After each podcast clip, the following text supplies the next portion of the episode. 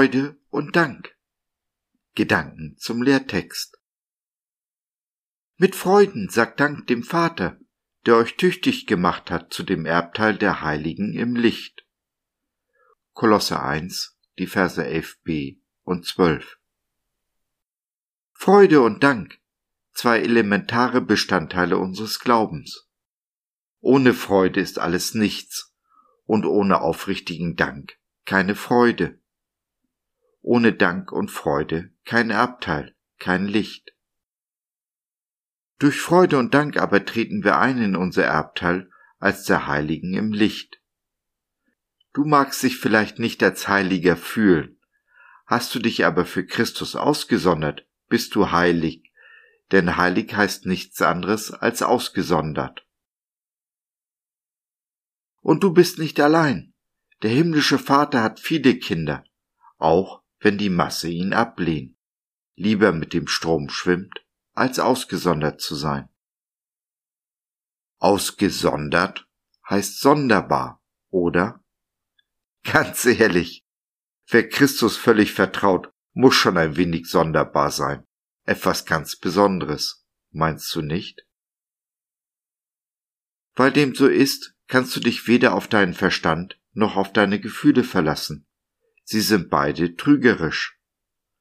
Bist du nicht auch schon auf sie hereingefallen?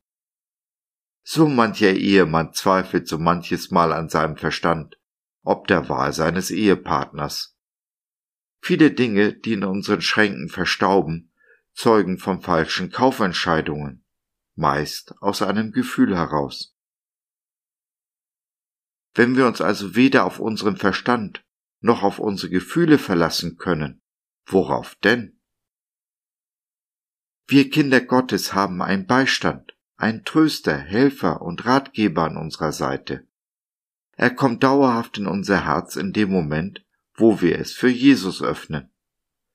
Wir müssen aber sehr genau hinhören und Acht haben, denn dieser Geist Gottes schreit nicht, sondern spricht mit sehr leiser Stimme. Zu leicht übertönen dabei das Geschrei der Welt die zarten Worte des Heiligen Geistes.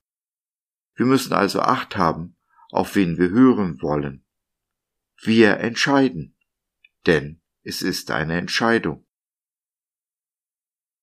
Danach folgt die Entscheidung zu gehorchen, das Gehörte auch umzusetzen. Dabei muss uns niemand die bösen Dinge lehren, das Schlechte tun wir ganz von selbst. Oder hast du deinem Kind beibringen müssen zu lügen und selbstsüchtig zu sein? Nein, das kann es von ganz von allein.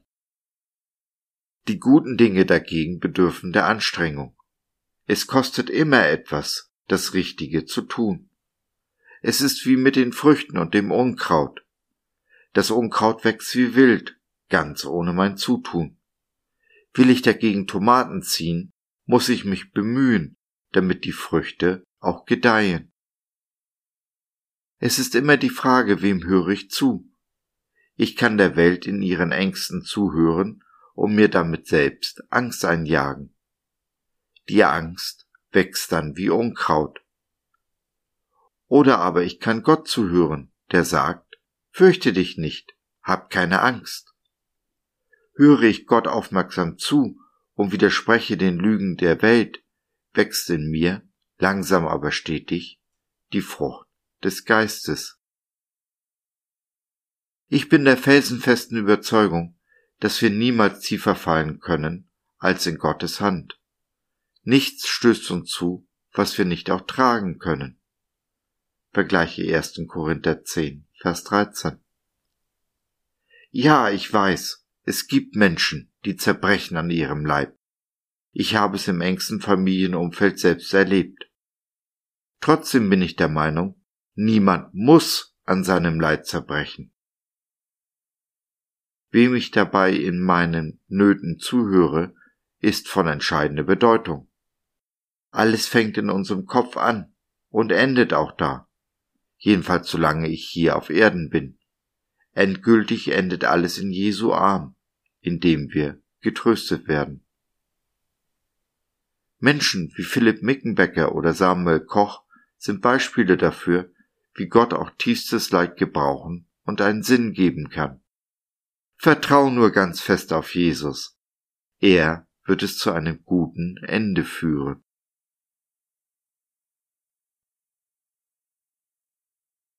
So, das war's für heute. Danke für deine Zeit.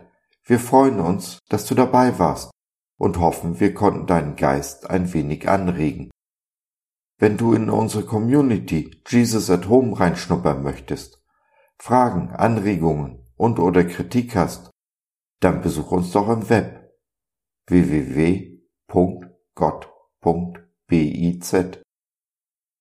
Hier findest du nicht nur Gemeinschaft, Menschen, die den Glauben leben und mit dir teilen wollen, sondern auch viel Interessantes rund um den Glauben.